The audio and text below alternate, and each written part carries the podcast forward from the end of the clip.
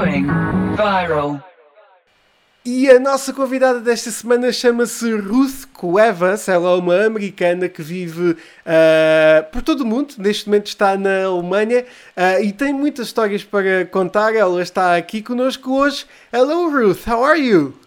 Hi, how are you? I'm very well. Thank you so much for joining us. Thank you. Yes, it's a great day out here in Germany, and I'm excited to be on your podcast. Yes, thank thank you so much for for for joining us here. Uh, yeah, the, the weather it's it's incredible. It's uh, finally summer has uh, uh, took over Europe finally. I know, I know. It's funny because in Germany, it's usually it's very cloudy and cold.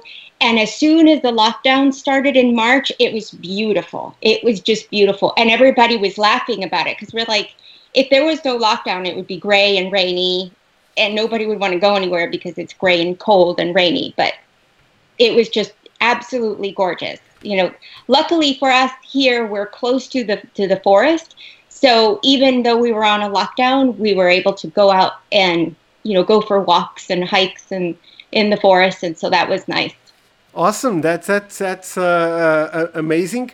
Um, Ruth, how, tell me uh, uh, since since we were talking about this this lockdown and everything that is going on, uh, how much did your life change since um, this all of this started? Uh, since this pandemic started? Well, it actually um, it changed a lot, and it changed. It didn't change very much at all. Um, as far as work goes, I've been lucky enough to be working from home for about a year, just over a year now.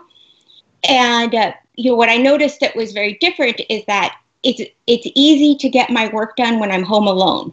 But now that my boyfriend is home, also my fiance is home also with me, it doing my regular work becomes more challenging. And it's not um, I mean, we're both trying to sit there and do our work, but it's just very awkward for both of us to be on the computer in the living room not really talking, but then trying to, I don't know, it's just a very weird dynamic because normally when we're in the same room together, we're talking and, you know, talking about the weekend or what we're going to do. And so it, it's just been an adjustment for sure. And um, as far as our personal life goes, it, it changed a lot because um, we live very close to France. We're about 30 minutes from the French border. And so for us, we went to France a lot, all the time.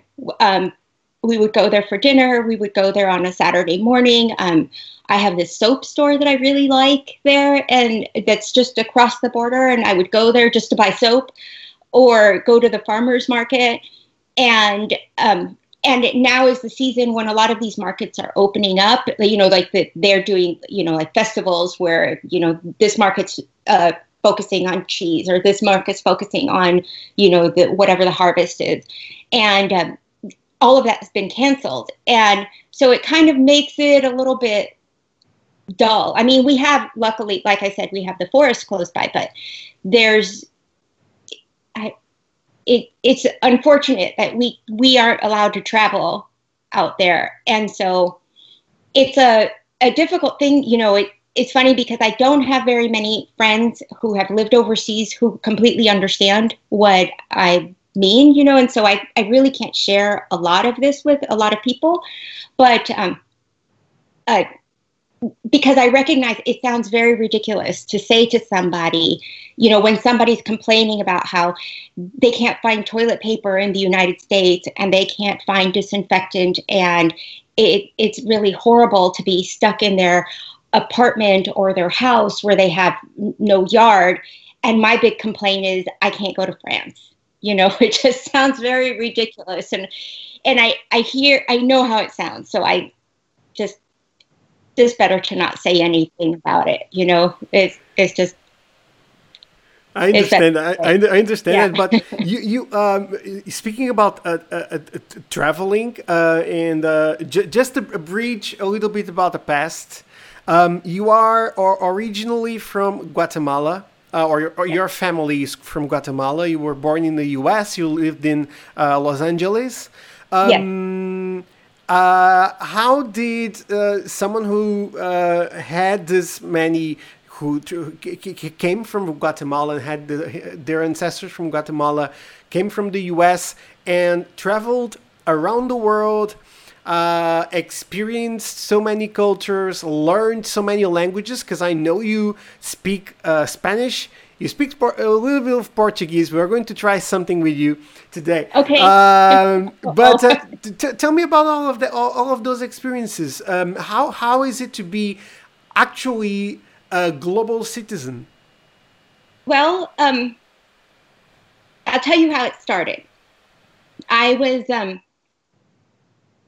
I had graduated when I graduated with my master's degree. I got a, a master's degree in Latin American history, and my plan was to teach college and to make documentary films. And at the time that I was finishing school was around the time that the recession was starting and it was very difficult to you know find a job and keep a job and, and i had a job actually with a documentary company and um, i wasn't actually um, i was assisting in the production team to make the films. And um, and then the recession hit like the the full blown recession hit and a lot of people ended up losing their jobs from from this documentary film company and i was one of them. And so it was a um, it was really difficult to uh, like I was having a hard time finding another job. I was having a hard time, you know, paying my rent and everything. And, and I had two small, I, I have two daughters, but they were very young at the time and um, they were living with me. And so I talked to my ex husband and we agreed that they were going, going to go live with him. And um, this was going to be better because he was working. He was a, he's a teacher, and so he was working. He had a stable home and a stable environment, and we thought this is definitely the better thing for the for the girls. So, um, I started to fall into a, big depression, and I I needed to get out of it, and I didn't know what I was going to do. I was unemployed. I was running out of money. I had no idea what I was going to do. But I was living in an apartment in in Venice Beach, California, and I was literally 60 seconds from the sand.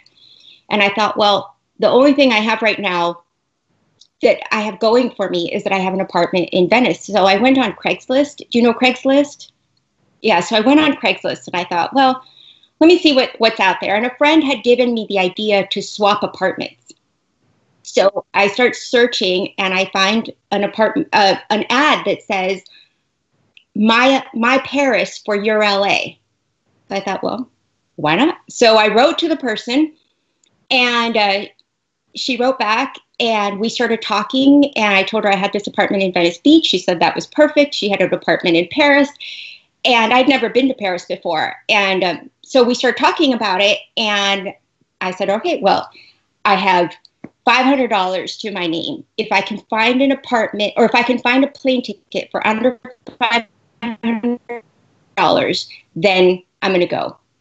And so I, I um, went on and I ended up doing something really crazy, like flying from Los Angeles to Ireland to London and then taking a bus from London to Paris.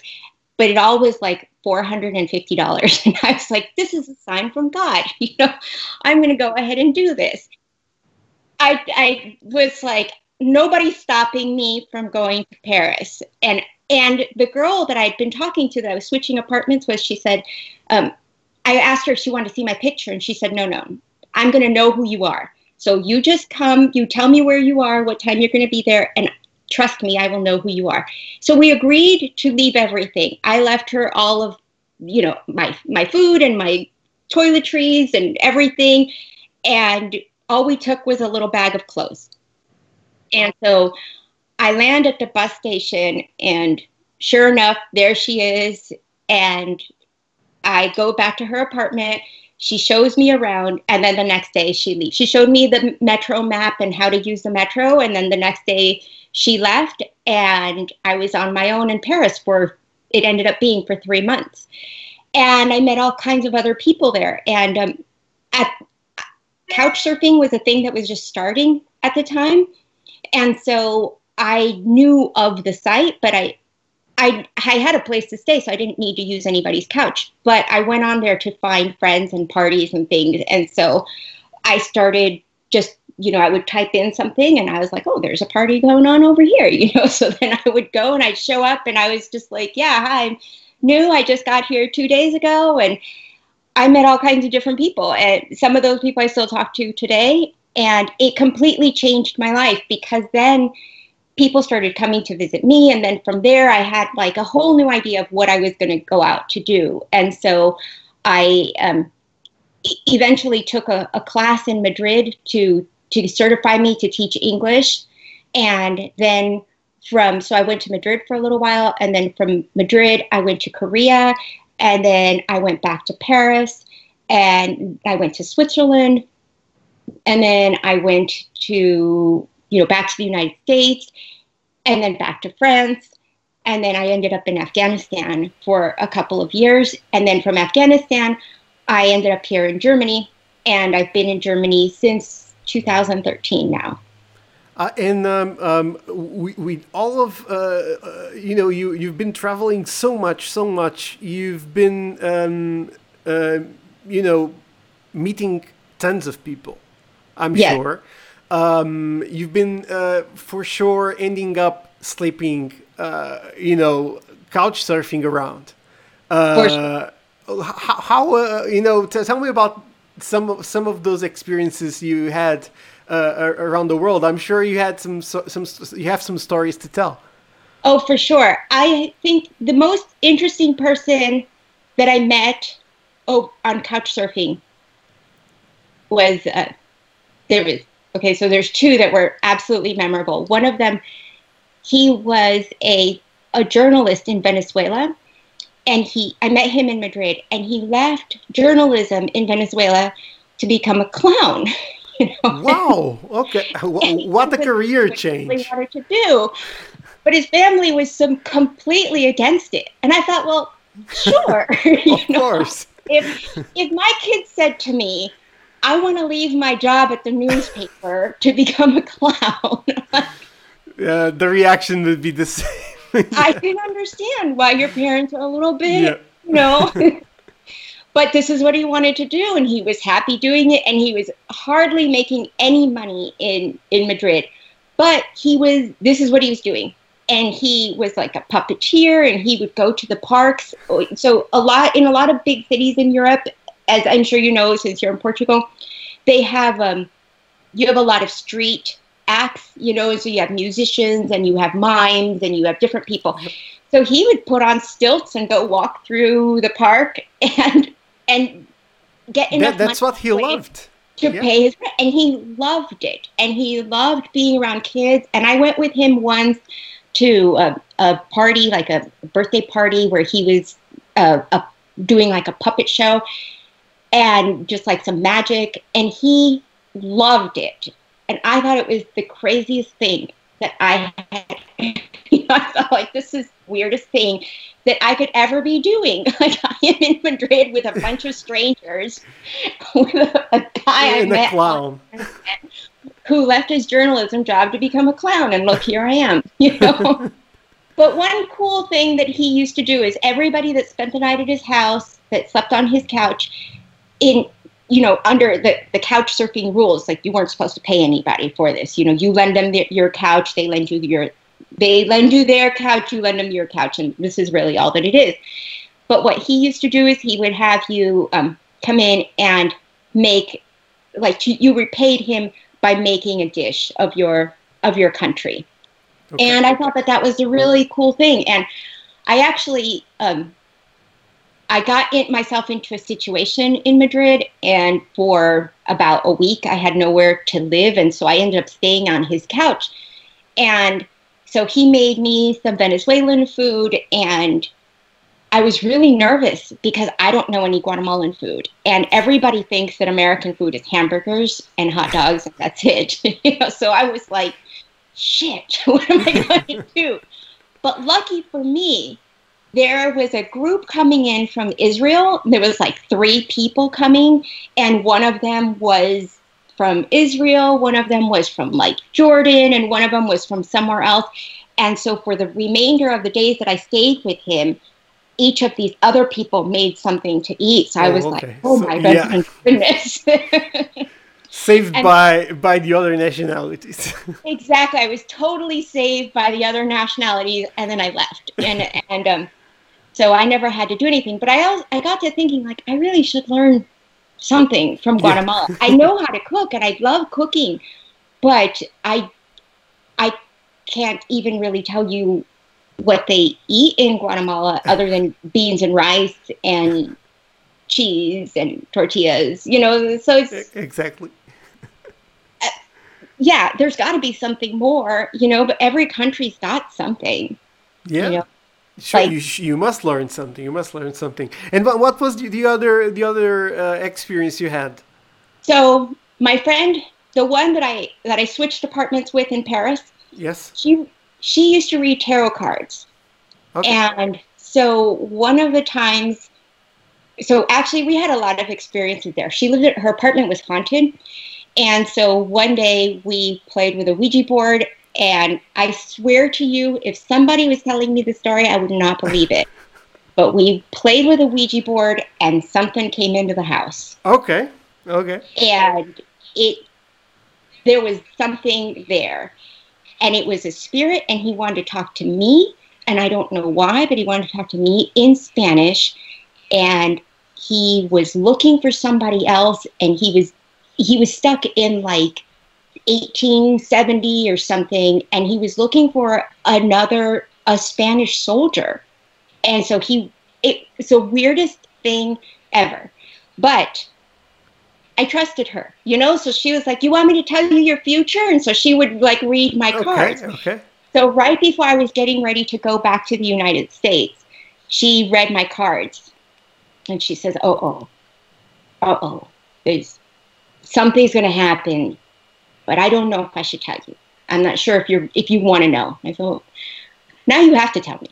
you know, of course I have to know now. You can't say That's that. the and worst then- thing you, can- you, you, can say is, oh no, I'm It- not going to say something bad. That's Right. the worst. But I see something happening to you, but I can't tell you. yeah, that's, you know, you cannot I said, not say. you have to tell me. So she says, okay, so you're going to meet a man and you're going to fall in love with him instantly, but you should not fall in love with him at all. You have to try and you have to stay away from him as much as you can. And I don't know if you're going to be able to.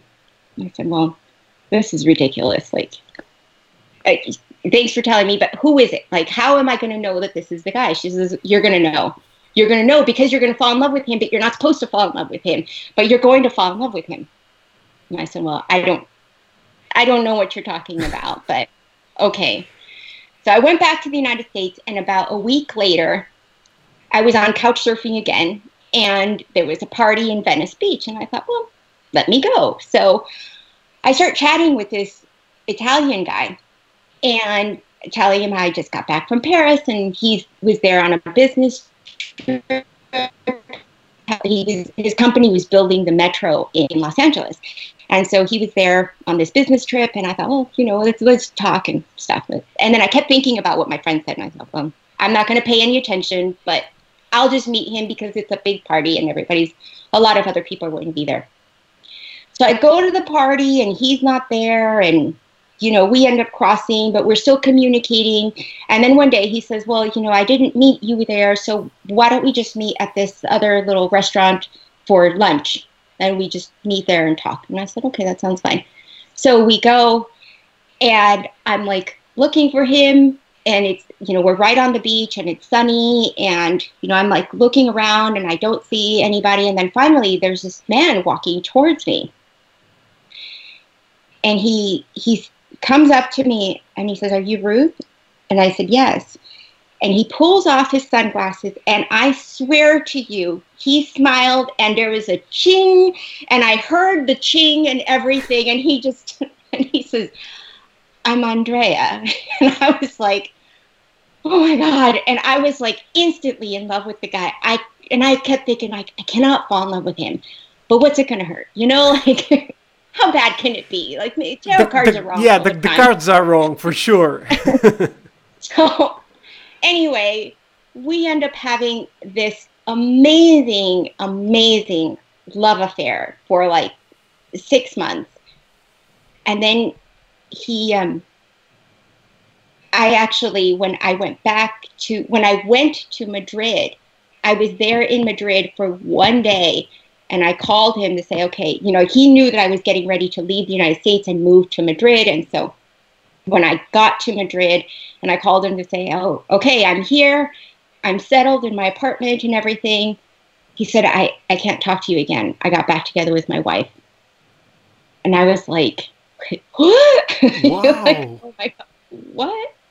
So yeah, he um, he was in the process of breaking up with his wife, but she threatened to commit suicide. So she went to the she was in the hospital, and then she was institutionalized. And then he decided that they were going to try to salvage the marriage. Wow. Okay. Uh, that that was uh, what a turn. What a turn. Um, Uh, definitely.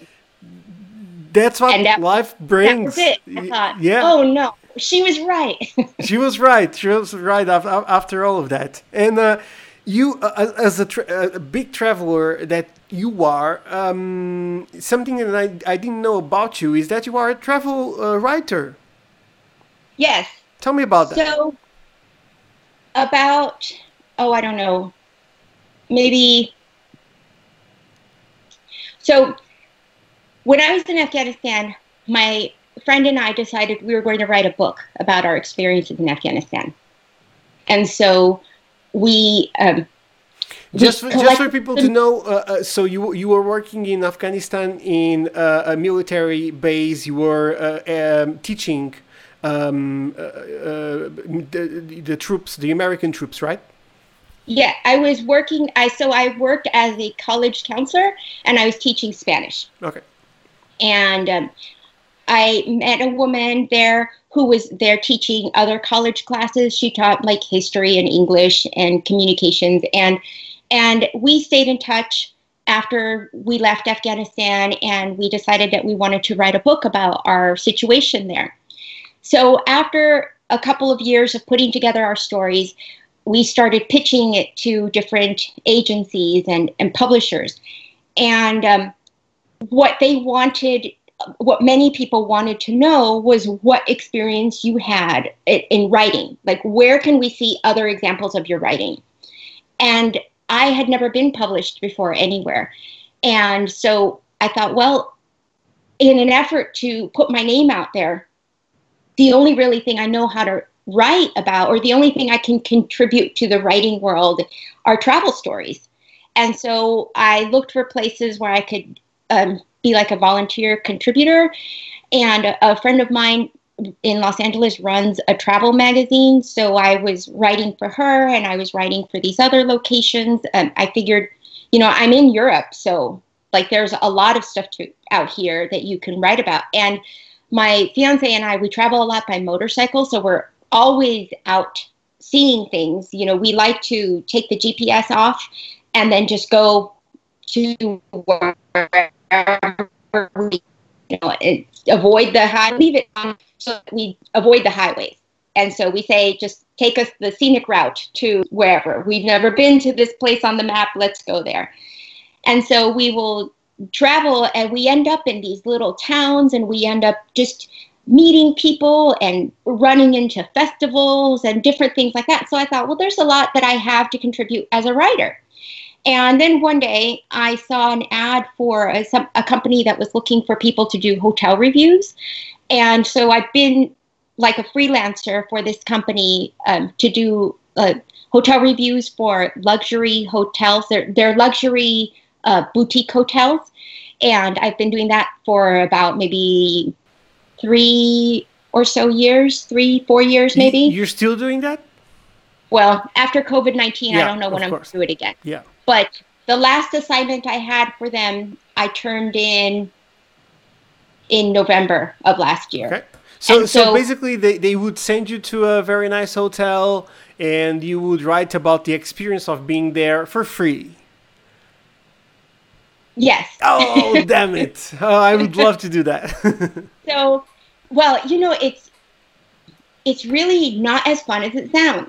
Eh, because... Uh, it's actually as fun as it sounds. but this is like I mean, like with the whole thing about like, oh, I'm just not going to France as much. This is yeah, how the virus yeah. has affected me. You know, it's just those silly little things like this yeah. where it's like hotel reviewing, not as fun as it sounds. It's not. No, no, no, no. It's but, just going to the very fancy hotel who has a pool in the room. yes, exactly. And so, so what they would do is, so they're all four and five star boutique hotels, and there's a company that collects all of these hotels for business travelers. And so they'll tell me, we have 25 hotels in Prague. Do you want the assignment or not? And then I have to contact all of the, the hotels and arrange when I'm going to go by there and visit. So sometimes all I have to do is walk in and just kind of take a look and make sure that everything still looks the way because it's just an update of the review. And other times, um, like I'll arrange to stay at the hotel for free or sometimes I might stay I might stay in like a a suite, but they they will give me a, a very very reduced price, and then um, and then I get paid for the assignment.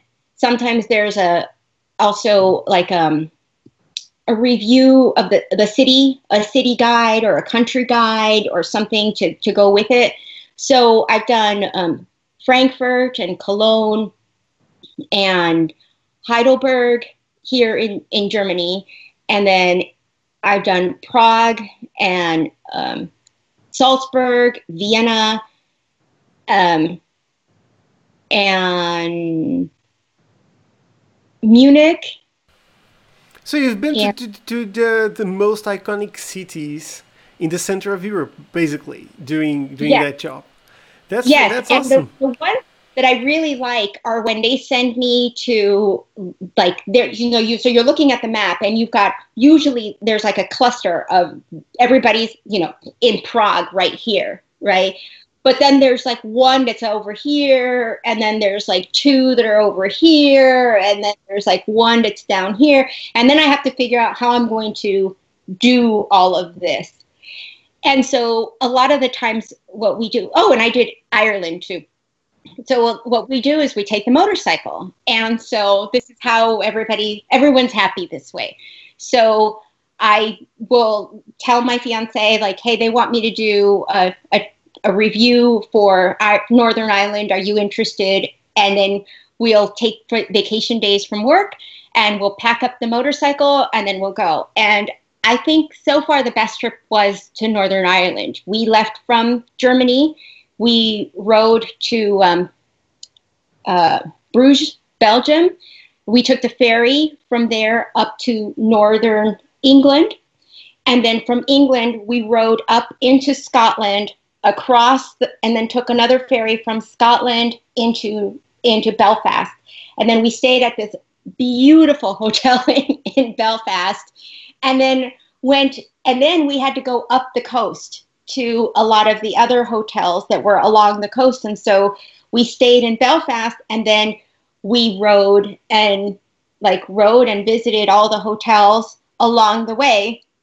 And then when we got to the top, we came back down all the way down to the very, very bottom of Ireland, took another ferry from there into Normandy, and then from Normandy came back up into back home. And um, it was wonderful it was absolutely wonderful. And so, um, yeah, so the, you know, you go and you look at the hotels and, and what I'm writing about is, is, you know, these are luxury hotels. They're all supposed to be really high end. And what I've noticed as I've been doing these is that, at least to me, there's not a whole lot of a difference in a hotel where that's $200 and $700. You know, there's really not that much that somebody can do to make it that that much better you know the food is sometimes a little bit better but not $500 a night better you know you're going to sleep the same and if you're going to a hotel and if you're if all you're going to do is stay in the hotel then sure pay for everything that they have to offer but if you're going to a place like vienna you don't want to stay in your hotel you want to go to all the museums. You're never going to be in your hotel, so why are you going to pay that?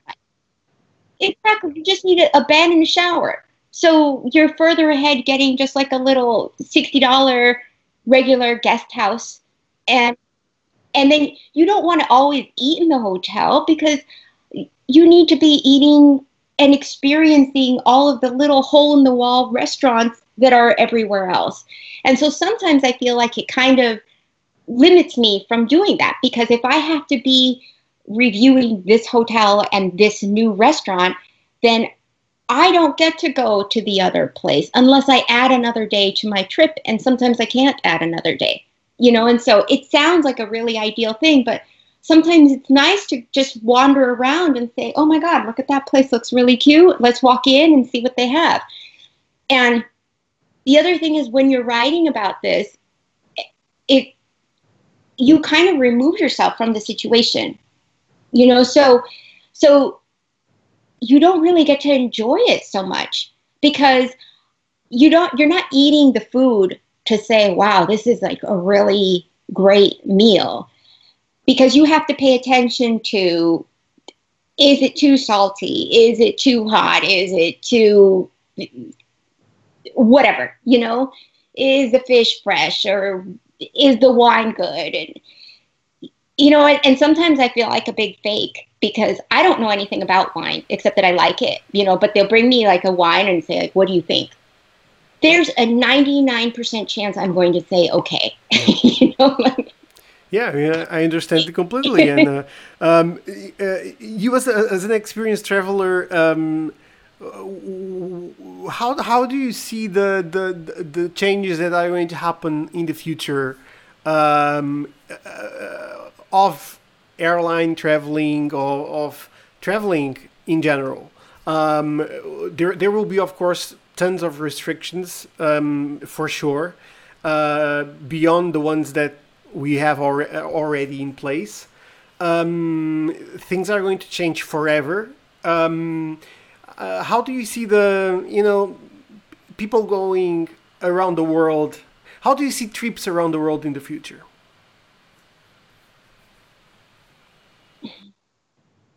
I don't.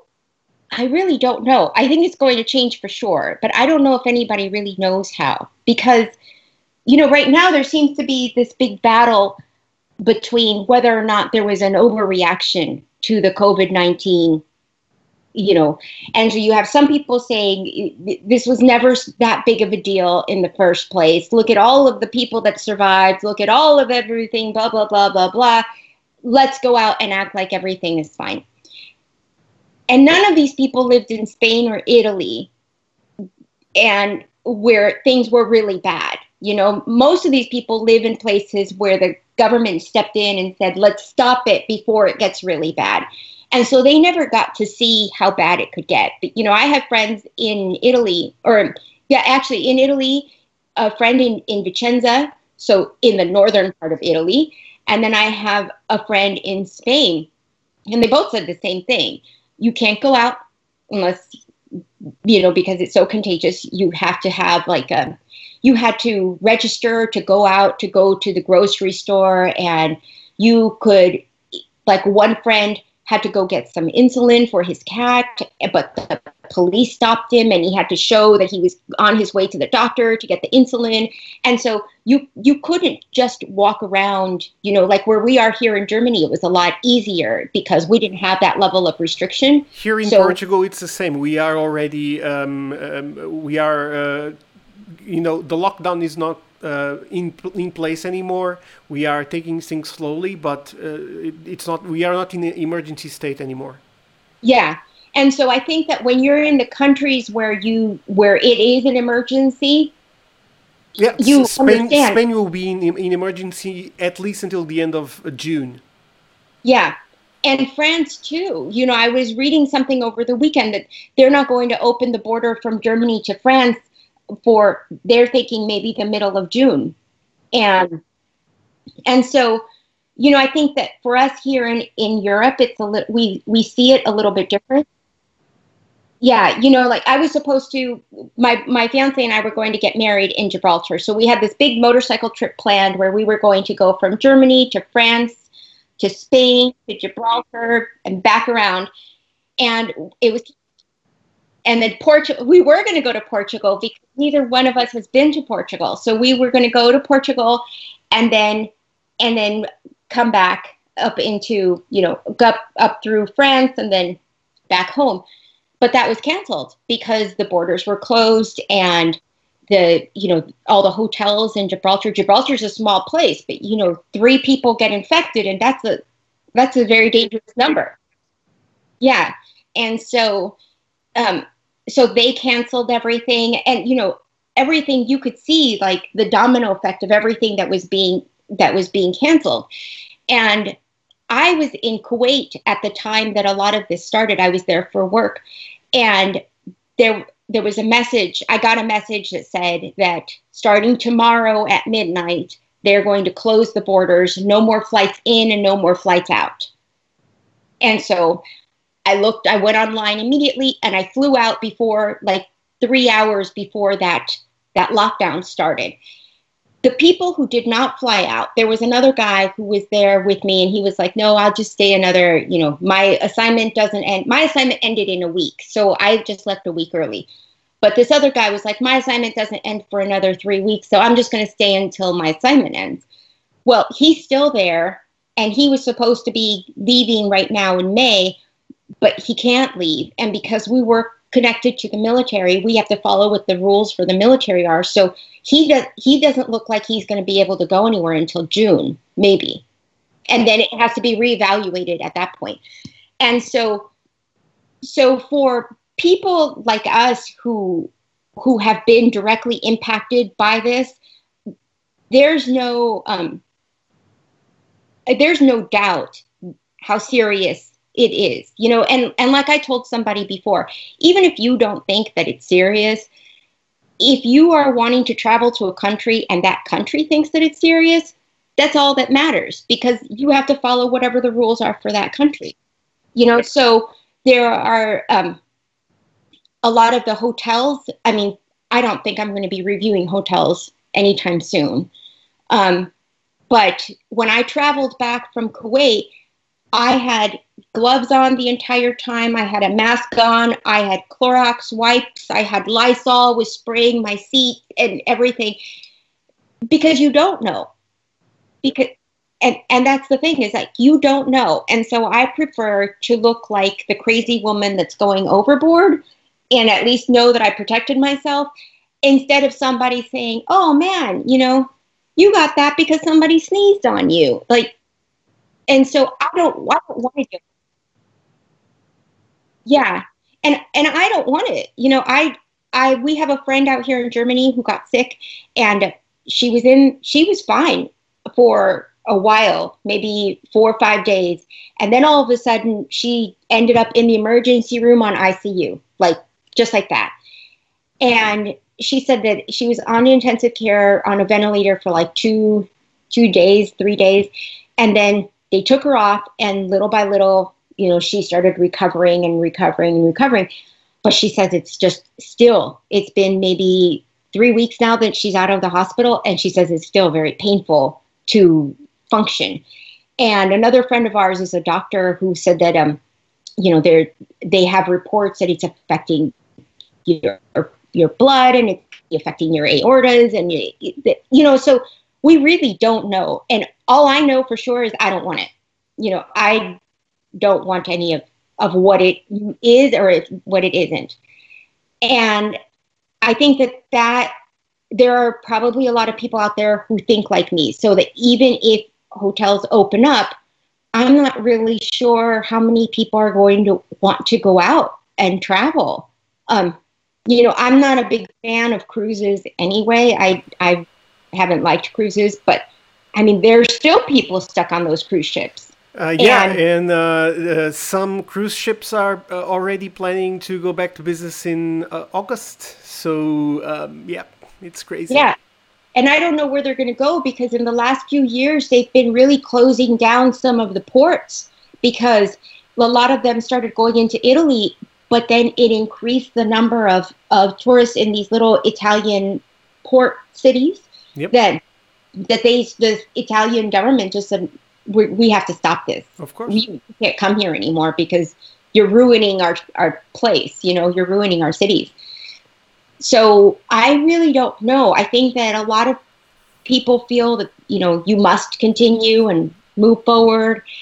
And there will certainly be a lot of people who go out and who, and who travel and who don't get sick and who had a great time doing whatever.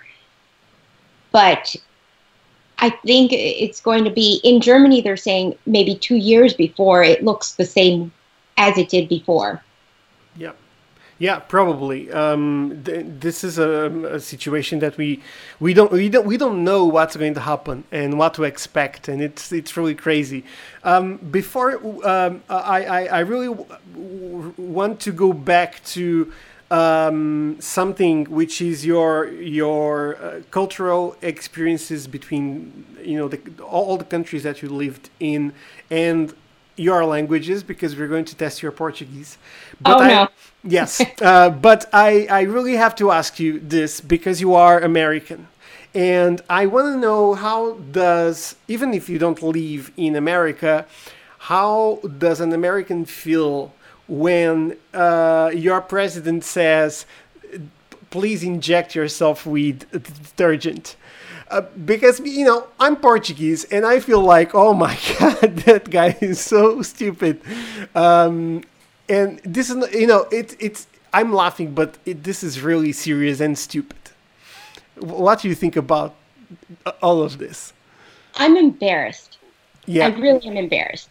For a long time, there's a you know this kind of a joke among travelers like just sew a Canadian sticker, a Canadian flag to your backpack, and everybody will be nice to you. You know, exactly. and nobody's going to know the difference between America and Canada. And so people would. I've heard that for years. You know, just tell everybody you're Canadian, and they're, they're going to be okay. And in all of my travels, um, you know, I would tell people I'm American, I'm from Los Angeles, and they would like, oh my goodness. And then they start asking me questions and what about this and Obama and blah, blah, blah, and this and that. And a lot of times I get told that I'm not like a lot of Americans because I'm educated and because I, I can have a conversation about things other than shopping. And I I'm embarrassed by that too because I know what they're talking about, you know, and and but you know, I I am educated. You know, I have a master's degree and so yeah, you know, and and I am proud of that. Of course. But um when I see the things that are going on right now, I'm embarrassed. I really am. And I feel sad for America. I feel I really feel sad because because there are a lot of people that are confused by it.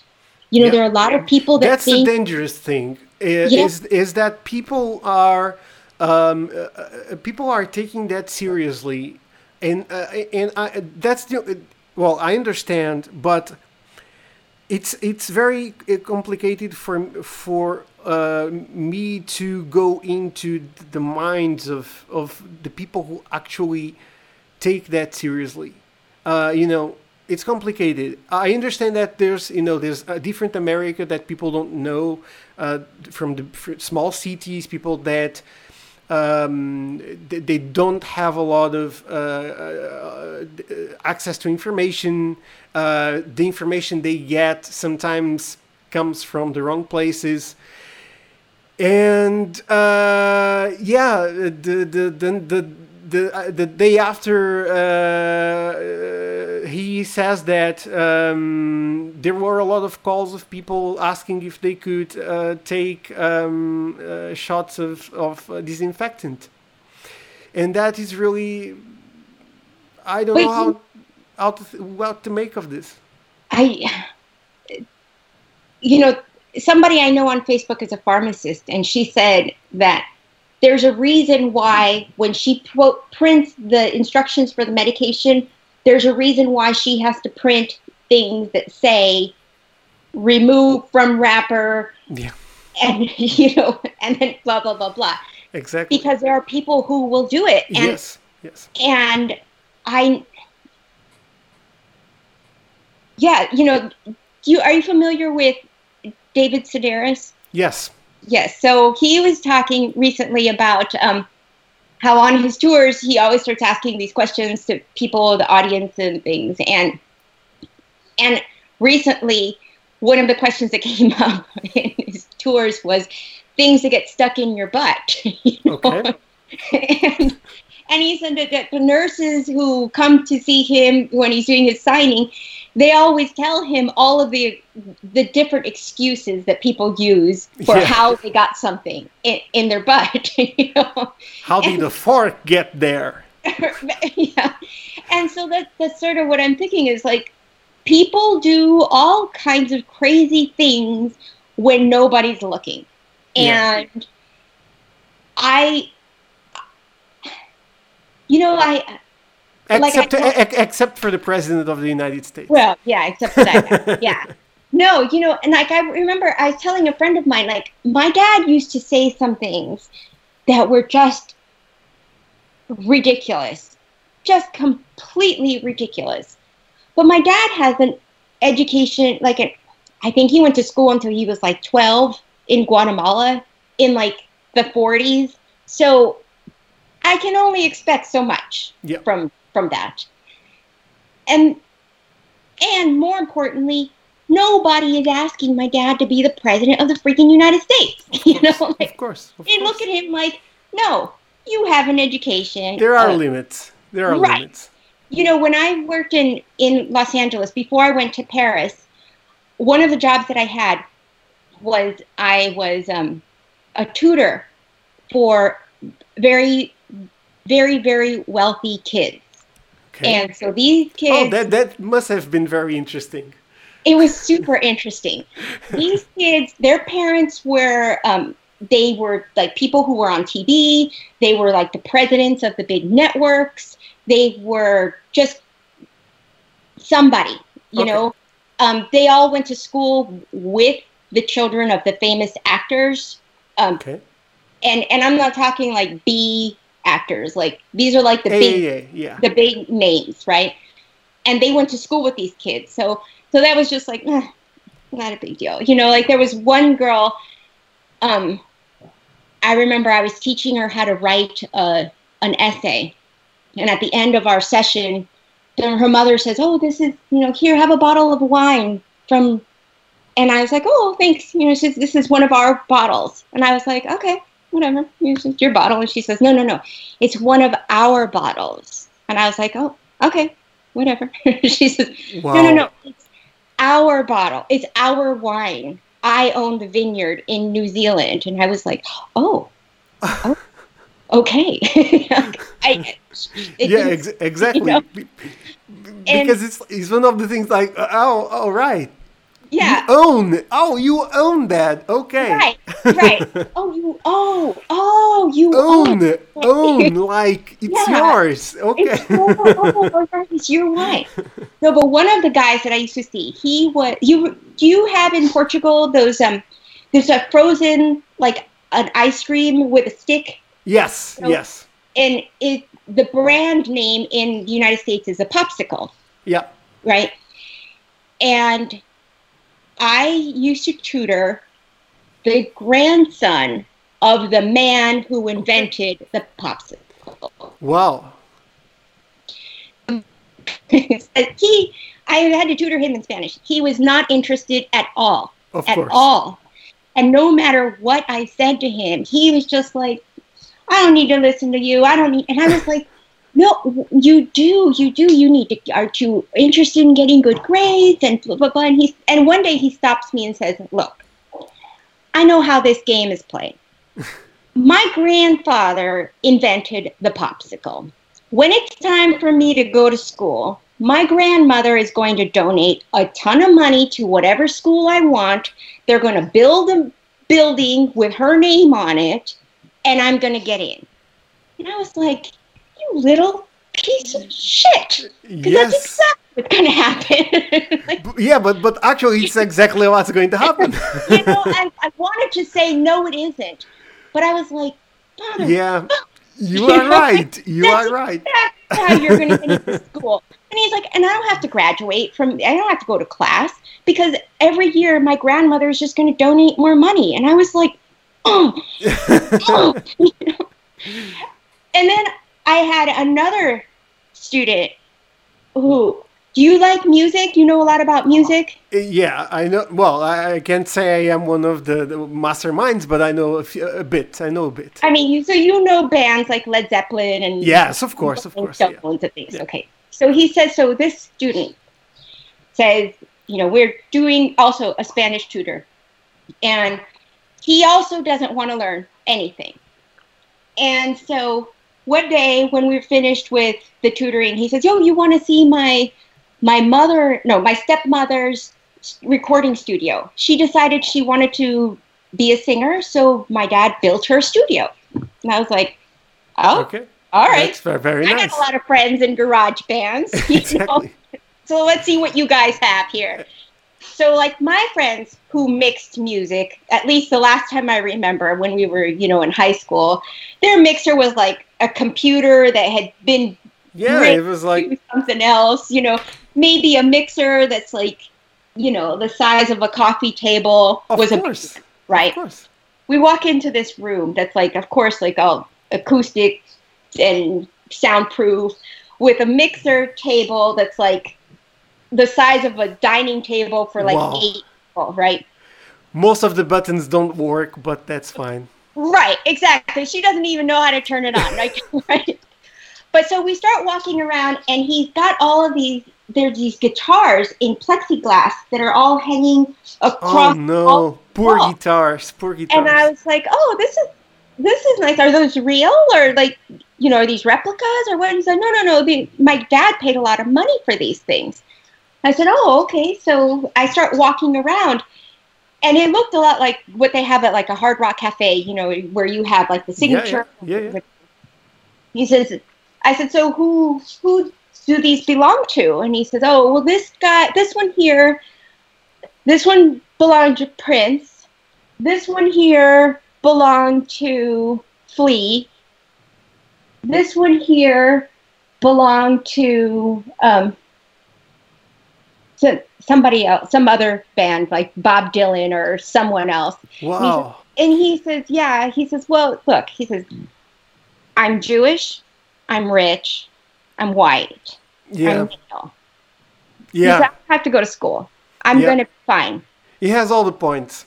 And I was like, "Oh." And there's still a little part of me in the back of my head that wondered, like, do people like that actually go to school? Do they like how do they do this? And when I see the things that Donald Trump does, I just think I'm convinced he did not go to school. He did not step one single day in a classroom. Of course His not. parents gave money to the school, and the school said, Fine, here you go. And at the end, they signed off on his diploma because that man is an idiot. He is a complete idiot. He's entertaining and he gets people emotionally excited about something so that they will um, be, you know, they get they become emotionally invested in whatever it is that's happening. But he, I don't think he's ever read a book about anything. Not even his. Not Uh, even no. no, I he, mean- he didn't wrote it, but so that's Yeah, no. I mean, the guy, like, he's talking about things in the Constitution. I'm thinking, like, we covered that in third grade.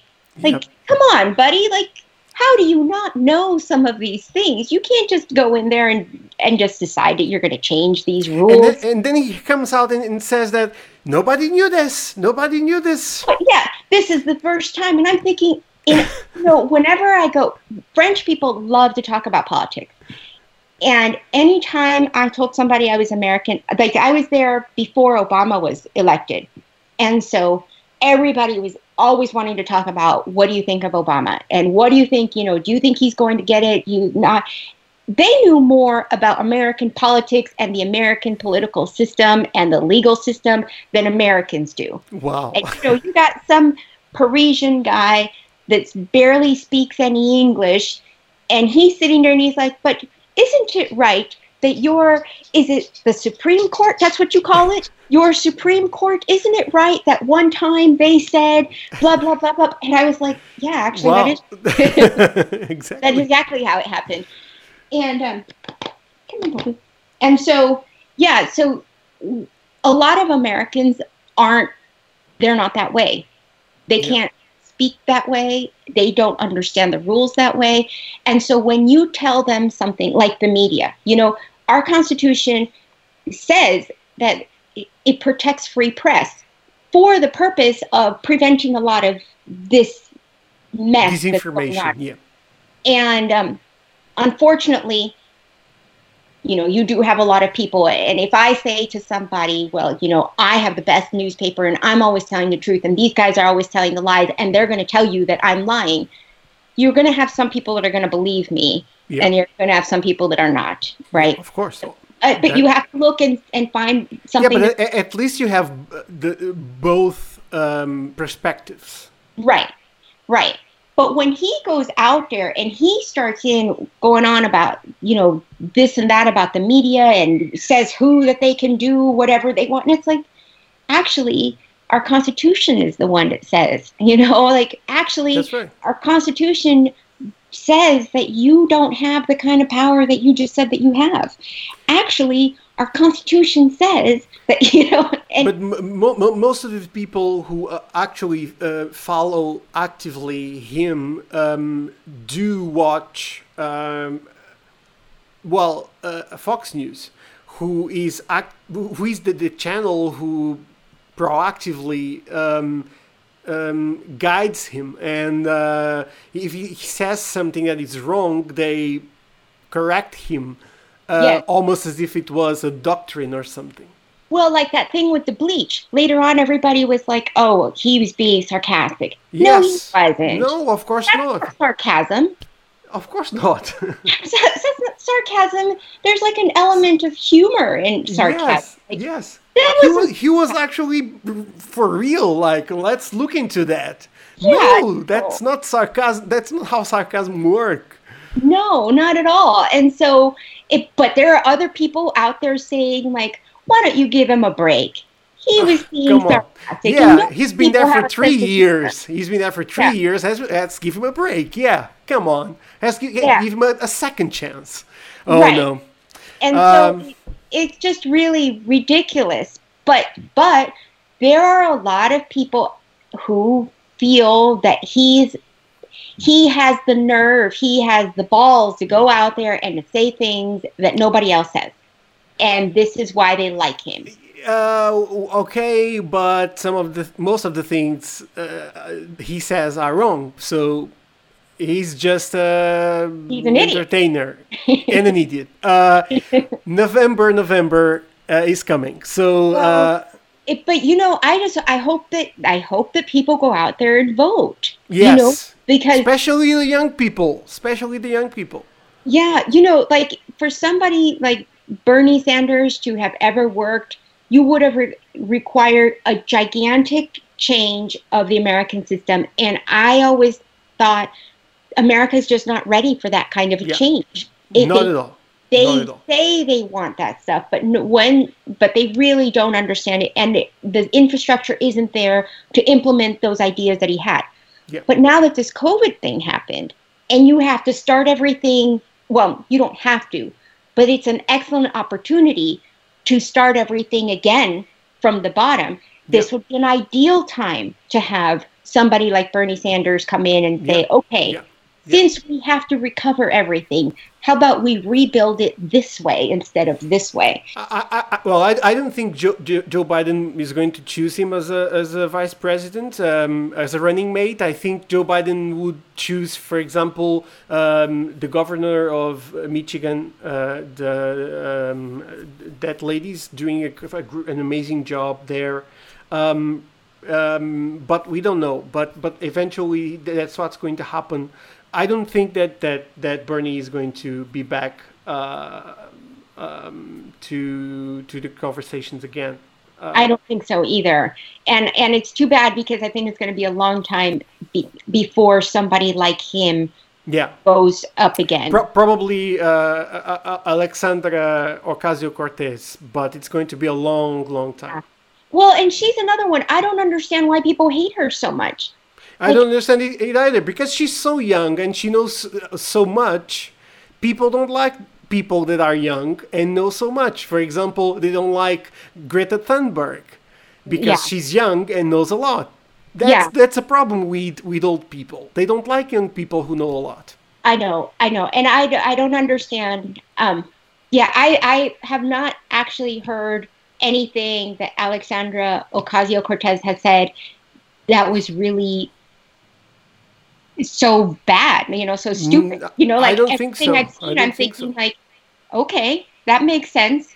And then you see comments on Facebook and Twitter and things going on and on about how She she she's been she's been super chill about that. Even on social media, she's super active.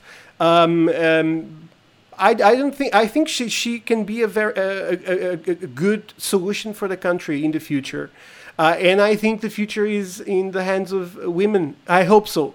Uh, well, she would be a really good answer if the country could get its head out of its ass. Yeah, And Yeah. and if they, you know, I remember growing up, everybody was they were so afraid of a woman because you know what happens if if she gets her period, she's not, you know, she's going to press the button and start an atomic war, you know, like a nuclear war, and it's like, give me a freaking break. Look who we have right now. You know, somebody that you you tell him that whatever, you know, I can see your bald spot. And the guy's like, oh, yeah? Well, my uncle can beat up your uncle. You know, exactly, exactly. he's an idiot. He's a child. And, exactly. and it just, it's embarrassing. It is absolutely embarrassing. The man, and, and we, we, we, we see the prime minister of uh, um, New Zealand, who is a very young girl, young young woman, and and she uh, has uh, turned this situation, the pandemic, around. She's doing pretty great. People love her, and she's an, an, an amazing politician. And yeah, she's Yeah. and she's a woman. yeah.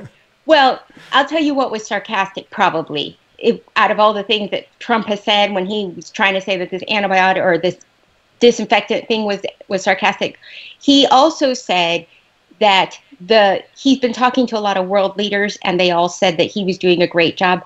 That was probably sarcasm because That was super sarcastic for sure. because I don't know Angela Merkel personally. I don't know the Um, I don't think she. her. I don't think she knows how to do sarcasm. But I'm going to say that no, he said that she called him and told him what a great job he was doing. No, she Mm, I didn't. don't think so. I No, don't she think didn't. so. No, She did not call him. Uh, nobody called him to say No. he's doing a great job. I'm sorry, no. but there are people in the United States who believe it. You know, and I'm just like, no. yes, yes. That, but, but that's why he said it. That's the Yeah. reason why. For Right. people to believe that everybody in the world thinks, okay, I'm doing so great. That's Right. the reason why. Um, and because he's in, he's doing his campaign thing. Right. Uh, because he's And out and about and not using masks. Yeah, and nobody can see through that, and and it just really, it really kills me. You know, the way that people, you know, when I was in Korea, they told me that at one point the Koreans were not, and I don't know how true this is because I never actually investigated on my own, but I met somebody, I worked with somebody whose boyfriend was studying Korean history, and what he, what he what she told me was that he told her that the Koreans were really unhappy with the way that some of their history had turned out, and they Okay. didn't like the fact that they had lost a lot of these world battles, right? And so they had they burned everything and rewrote all of their books, and mm-hmm. they rewrote everything so that it looked and sounded the way that they wanted it to sound. So it's a history they could be proud of. Okay. And one of the things that they taught the kids in school was that they had the right history and that the West had the the incorrect history. And if you ever tried to confront somebody from the West about it, that the Western person would tell you a different version, and they would tell you that it happened like this: A, B, C, and D. and you as a Korean needed to know that this was wrong, that the way that you had learned it in school was the correct way. So I thought, well, that, that's interesting. Let me let me try that out, you know. And so with a couple of the Korean students that I had, I I asked them, you know, hey, um, what is is it true that you know blah blah blah blah, and they would tell me like, no, well, it actually happened like this, and I would say, well, no, that's not really true. I think it it actually mm. went this way. And they would always come back and say, that's exactly what they said you would say. And I thought, wow. Bitch. like, whoa. Whoa. Like, they really did rewrite it. And, and so, again, I never reread, I never read the Korean text. So I don't know if that's really what they said. All I know is that I heard this and then I went out and I asked about maybe three or four Korean students that I worked with. It had nothing to do with this friend of mine. Okay. And they said basically the same thing. And then I talked to another friend of mine that I worked with, and I told her what I was doing because she'd lived there for a little bit longer. And she told me it was true. She said, "Well, yeah, that that's what they that's what they're going to tell you that that this is how they learned it." And and so it is possible. You know, it is possible to switch the population's mind in this way. And and that's what I'm afraid of for America. You know, it's so expensive to go to school there to get an education that a lot of people don't. I mean, the percentage of people that have a college degree now has moved up to I think 45% or maybe a little bit higher than that. But uh, it still is it, but it, it, it, could have been possible before, but these days nothing can be erased. Uh, you know, there's the internet. There's yeah. it's impossible to er erase things. Well, it depends on who you're watching. You know, like we had. I a, found this on the web. Oh my goodness, my watch. my watch heard me talking. So you see, they're listening. They're listening, they're listening to us. next time I go on Facebook, it's going to bring me some sort of something on college. Yeah, yeah. I have the FBI on my door right now. no, it's it's true. I don't know how it happens. I mean, I do know how it happens, but it it just it scares me. It's yeah. it really scares me because I don't want to be part of a world like that. But I yeah. feel like it's inevitable. Yeah. You know that that that kind of stuff is going to happen. Um, yeah, I I don't know. I think that there's too much information right now that is out there. But like this documentary company that I worked for, they made a movie called Outfoxed. This was back in 2006, maybe 2000, yeah, about 2005, 2006, and it was all about Fox News and the Fox network and how they took information and moved it around, rearranged it, yeah, fulfill their agenda. And um, and I've seen it, I believe it, I've seen it also happen for the other side, where the information is moved around to fulfill your agenda. But yeah, that can also people, happen, of course. Yeah. Yeah, there are still people out there who believe it. And the, the thing is, if you haven't gone to school, if you haven't been in a situation where the, you have been taught to think critically and how to separate fact from fiction, then it's going to be very difficult for you to see two pieces of information and to know what's right and what's wrong. It's shepherd thinking. You're just just going with the information that you hear and move forward. Yeah. Yeah. Um, um, Ruth, so let's go um, check your Portuguese. So, what do you know about Portuguese? What can you say to us in Portuguese? I know you know Portuguese. How many languages do you know? Well, if I could count half languages. So yes, you may. You may. You may count half languages because that's speaking a little bit. Okay, so you wouldn't starve in these in those countries. So if okay, so I speak fluently English and Spanish, and it's been a long time, but there German. was once a time that I could speak French. Okay. I'm learning German, and I've studied Italian and Portuguese. Okay.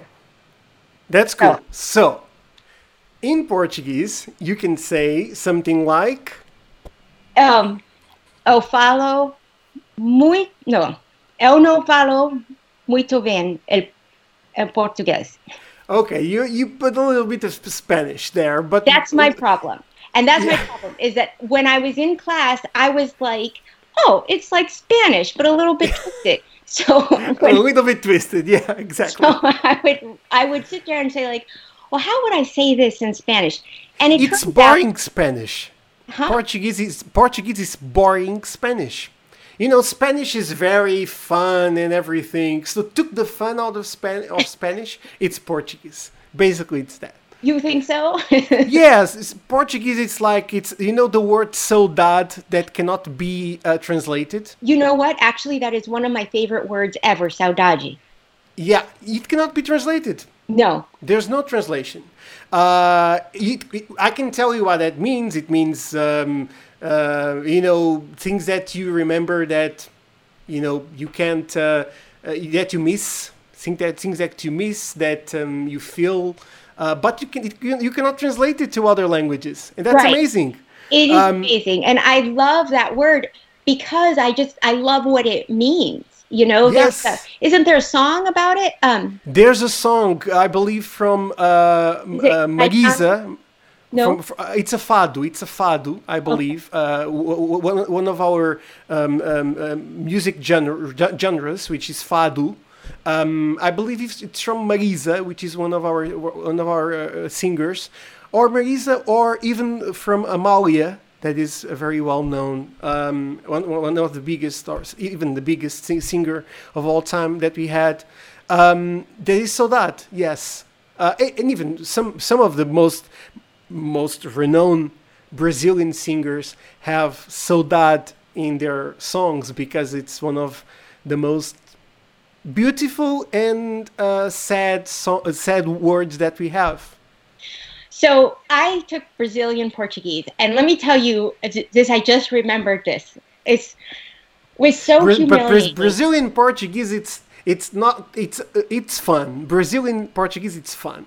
it's yeah. Po- So Euro Portuguese, it's not fun. It's more it's more sad. It's a little So- bit more. it's the first day Great. of class of my Portuguese class, and the teachers, she's got us all sitting down, right, and um, and she's explaining the alphabet and how you. This is how you say every letter, and this is the sound, and she's going through and she's explaining, and she says, okay, so, you know, the sound of ch, you don't really have that, but if you have a, a t, it sounds like chi, and if you have this, it sounds like that, and blah blah blah blah blah. So she explains, you know, that the R sounds like a H sound. It's not an R sound, and Yeah. and the um, the TH doesn't exist. Is but but the T by itself is a chi sound, and Exactly. and so so she's going around the whole class and she says okay everybody say your name with the portuguese sounds so you have everybody's name so there's somebody in my class his name is matt and so he says matchy you know and somebody else is a you know his name is ben and it was the same ben you know and then you get to me Oh yes. and my portuguese pronunciation is Is hoochie. root. In Portuguese from Portugal, it's root. yes in brazil it's hoochie Yes. and that happens to be a word in english that means yeah, it's the root. It's the the root. yes but in english the word hoochie is like. Hoochie. Oh yes, of course. Oh yeah. ah, that's very bad. In in Portuguese, it's not. In Portuguese from Portugal, it's it's it's root. It's Yeah. from it's a root. So Yeah. it's not that bad. I mean, it's uh, it's the root of things. Right. But ruchi, yes, uh, that's very bad. So oh no, I my name that's awful. and as i'm like sitting there you know the sound sounding it out in my head and i was like oh no Oh, Oh, no. yes. N- n- now, now, speaking about that, oh my God, yeah. and i'm like I, I don't and it's like a couple of the other students in my class i kind of came to the same conclusion at the same time and everybody starts looking over at me like oh my god and i'm like that must have been an amazing moment. she says well well say it and i said, Gucci and the oh, people Oh, no. who were not paying attention, they like look over at me like, "What in the world?" And and everyone starts laughing, and I'm like, "Oh my god, oh my god!" so Well, uh, you you must learn Portuguese from Portugal then. I You'll I be- would have to. I would have to because That's when I was, better. like, I never wanted to raise my hand in class because I was like because every time Yes, Ru- yes, hand, Ruchi. Hoochie, and I was like, oh god. that, that's that's very bad. Um, so what I'm going to ask you to do is uh, to uh, uh, say uh, we are going to wrap up our interview. It's been very long and very fun, and super happy to have done this with you and to um, have introduced you to our audience, which is very nice. I hope to do this again sometime in the future. Uh, and I'm going to ask you to say goodbye to our um, dear f- followers in Portuguese. okay. Um. Obrigado. No, that's thank you. Yes, yes, that's thank you. Yes. Well, you, you can use the obrigado uh, somewhere, but th- that Ciao. that's No. ciao. yeah, Well, ciao, ciao works. We, we, we, we, we work with ciao, but we, we say another word. How do you say goodbye? You don't know how to say goodbye. I, I'm going to give you a clue. It, it, it begins clue, with an A. It begins with an I A. haven't studied Portuguese since 2006. So Oh, okay. So it's been a while. So while. it's adeus. oh, adios. Yeah. Adeus. It So, looks uh, like adios, but you say it different. Adios, yes, exactly. So it's ad- uh, adios with adios. Adeus, adeus. So you can say adeus, and we we are going to wrap up our episode. So thank you, uh, Ruth, for for doing this. I'm very happy uh, to have um, had this conversation with you, and I hope to, to repeat it. We can do this uh, once uh, uh, every six months to, to check on you and Okay. your dog. What's, this is my what- dog Quincy. Qu- oh, hello, Quin- Quincy. Oh, that's a very Quin- nice name. Yes. Very, very, oh, he's he's very he's very great. very sleepy. Very no, sleepy yeah, I know. He sleeps like 12 hours a day. as every as everyone should do right now. Uh, So, Ruth, thank you so much, and adios. Adios. Bye. Bye. Thank you so much. Going viral. Going viral. Going viral. Going viral.